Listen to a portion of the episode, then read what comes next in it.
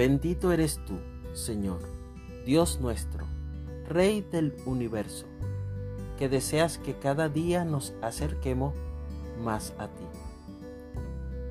A partir del día que sigue, al día de descanso, el día en que lleves el manojo de grano para que sea levantado como una ofrenda especial, contarás siete semanas completas. Levítico 23:15. A partir del primer día de Pascua hasta Shavuot, entrega de la Torá en el monte Sinai, que es la siguiente fiesta del calendario bíblico, transcurren siete semanas. Estos 49 días se conocen como las cuentas del Homer.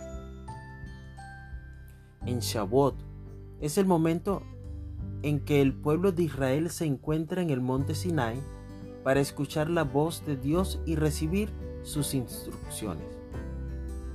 Este día también es conocido como Pentecostés, ya que, tiempo después de la resurrección de Jesús al finalizar la cuenta del Homer, mientras los discípulos se encontraban reunidos para la celebración de Shavuot, desciende sobre ellos el Espíritu de Dios.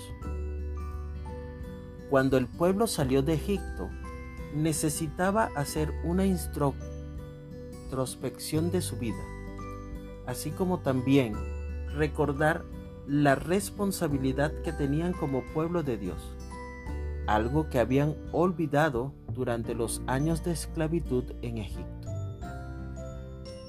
Para ello, era necesario ese tiempo a solas en el desierto, en silencio, sin interrupción y con tiempo suficiente para meditar y reflexionar.